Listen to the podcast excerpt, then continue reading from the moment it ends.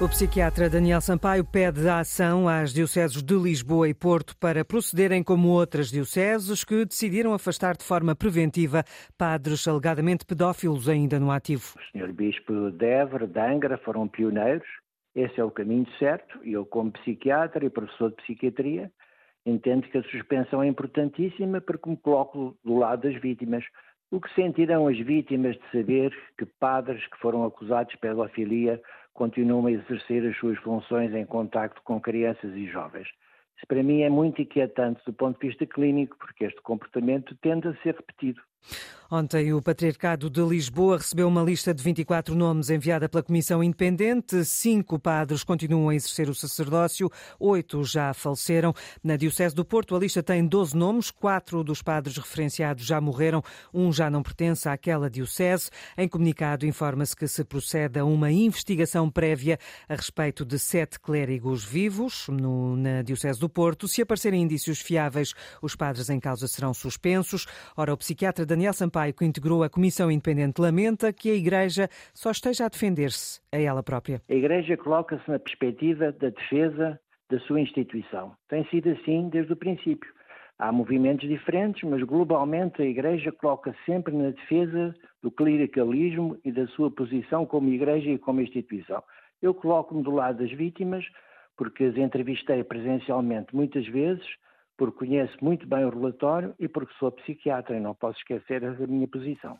Até agora, cinco dioceses de Angra, Évora, Braga, Viana do Castelo e Guarda decidiram suspender padres de forma cautelar, deram nota pública disso. Daniel Sampaio, em entrevista à Antena 1, garante que não falta informação à Igreja Portuguesa para atuar.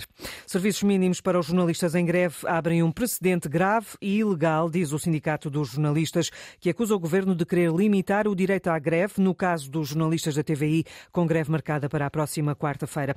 O Ministério do Trabalho pediu uma reunião ao sindicato para discutir serviços mínimos, depois da TVI alegar que é uma empresa de telecomunicações e não de televisão. O Sindicato de Jornalistas rejeitou a reunião no Ministério do Trabalho, explica Filipe Lamelas, do Gabinete Jurídico do Sindicato. Obviamente a TVI é livre de alegar o que quiser, faz parte do, do papel, digamos assim. Agora, a questão é a seguinte, a TVI não é nem nunca foi uma empresa do setor de comunicações. A TVI tinha uma licença que fazia uma equiparação e nem sequer era a própria atividade, era a própria rede utilizada na altura por uma empresa que já não é propriedade da TVI sequer há muitos anos e cujo âmbito de atividade atualmente é prestado pela TDT de Mel. O Ministério está a fazer uma coisa que nunca fez, que é a convocar um sindicato que representa trabalhadores de uma empresa que não se destina à satisfação de necessidades sociais impertríveis para negociar serviços mínimos, sendo que esse tipo de empresas que não se destinam a esse tipo de satisfação de necessidades não têm por objeto sequer nunca a declaração de serviços mínimos em greve essa decisão estabelece um precedente gravíssimo.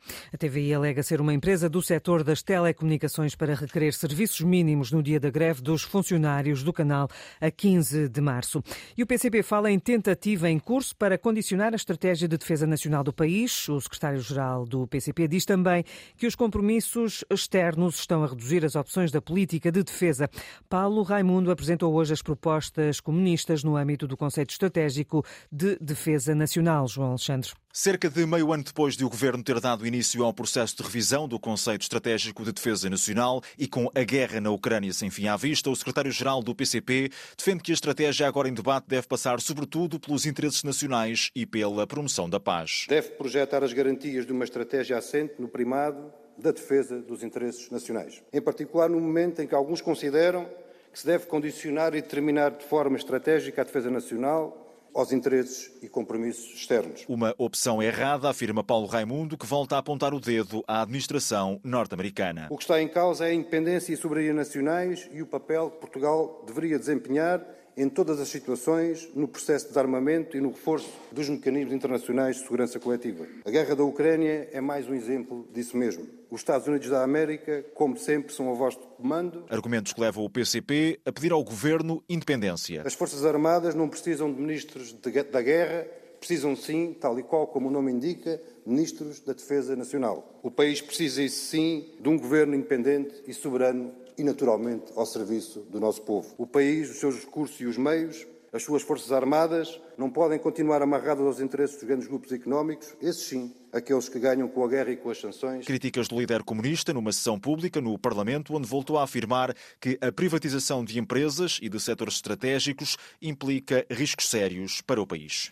Em agosto do ano passado, o Governo nomeou um conselho para a revisão deste conceito de defesa nacional. O documento final há de ser aprovado em Conselho de Ministros. Rishi Sunak visitou Paris e aceitou pagar ao Governo francês mais de 541 milhões de euros para a França fazer de país tampão nas intenções de migrantes chegarem ao Reino Unido através do Canal da Mancha. A reportagem do correspondente da Antena 1 em Paris, José Manuel Rosendo. O primeiro-ministro britânico anunciou que a visita a Paris pretendia um virar de página numa longa relação. O presidente francês estendeu a mão. É muito claramente um momento que diria de redescoberta, de reconexão e recomeço. Assinala uma vontade comum de falarmos, de nos coordenarmos melhor, de construirmos juntos novas perspectivas neste contexto.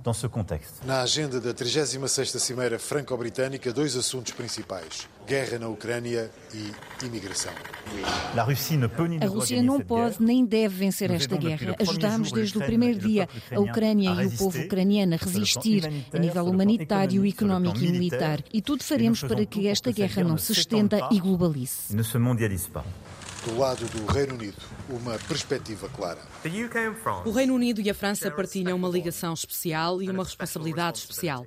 Quando a segurança do nosso continente for ameaçada, estaremos sempre na linha da frente da sua defesa. Mais complicada, a questão da imigração. O que até agora foi feito não evitou que cerca de 45 mil pessoas tenham atravessado o Canal da Mancha em 2022. O Reino Unido vai contribuir com 540 milhões de euros nos próximos três anos. O primeiro-ministro britânico aponta energias às redes de tráfico. O presidente francês defende que o assunto extravasa a responsabilidade dos dois países. Segurança energética, clima, economia, muitos outros temas fizeram parte da agenda. Daqui por duas semanas, o rei Carlos III estará em França para uma visita de Estado, a primeira do monarca britânico. A crise migratória no Canal da Mancha e a guerra na Ucrânia a reaproximar Londres e Paris. Na Geórgia, o Parlamento chumbou esta sexta-feira o projeto de lei polémico que motivou fortes protestos internos e também críticas de Bruxelas, Sani Gageiro. Depois de protestos maciços nos últimos dias e apelos, a lei acabou por ser chumbada. Bruxelas fez avisos de que o caminho rumo à União Europeia poderia ficar em causa. O sonho georgiano, principal partido da coligação governamental, já tinha prometido abandonar o apoio à reforma da lei. Na sessão desta sexta-feira, na qual a lei seria aprovada, 35 deputados votaram contra, um a favor e a esmagadora maioria absteve-se, o que permitiu o chumbo do diploma. A lei dos agentes estrangeiros iria obrigar qualquer organização não governamental que recebesse pelo menos 20% do seu financiamento em fontes estrangeiras a declarar-se agente estrangeiro. Caso contrário, teria de pagar multas pesadas. Uma legislação idêntica na Rússia em 2012 levou a oposição ao governo, assim como grande parte da sociedade, a interpretar o interesse do partido do poder nesta lei como prova de influência do Kremlin. Vários dirigentes da União Europeia condenaram os planos do governo. No ano passado, o Conselho Europeu não deu à Geórgia o estatuto de país candidato a uma adesão por considerar que as reformas na liberdade de imprensa e no Estado de Direito não eram suficientes. Nos protestos ao lado das bandeiras nacionais viam-se bandeiras da União Europeia e da Ucrânia e ouviram-se palavras de ordem contra a Rússia. Noutro plano, Irão e Arábia Saudita fazem as pazes com o apoio da China. Os dois países restabeleceram relações diplomáticas sete anos depois. O que interessa nesta história é precisamente o interesse de Pequim em promover a união. Felipe Vasconcelos Romão. O relevante é que Pequim está a tentar projetar nesta etapa, muito marcada, como é evidente, pela guerra na Ucrânia e pela invasão da Ucrânia por parte da Rússia, está a tentar consolidar eh, a sua imagem de grande potência e, sobretudo, está a tentar consolidar uma imagem alternativa à dos Estados Unidos e à da própria Rússia como potência que privilegia a diplomacia, privilegia a negociação, o diálogo, os meios não violentos de relação no quadro internacional, em detrimento daquilo que é um conflito aberto entre Moscou e o Ocidente neste, neste momento. Portanto, eu julgo que deste, neste dia é muito relevante o retomar das relações, mas ainda mais relevante talvez seja o facto deste retomar ter sido patrocinado ou estar a ser patrocinado pela China.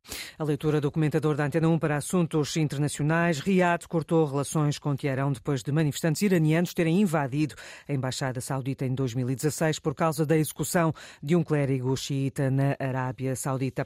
Futebol, Clube do Porto venceu esta noite o Estoril por 3-2 eh, no Estádio do Dragão, no primeiro encontro da jornada 24 da Primeira Liga de Futebol. Começou por marcar o Porto, as duas equipas foram empatando até ao gol da vitória do Futebol, Clube do Porto aos 73 minutos, quando Taremi converteu um penalti.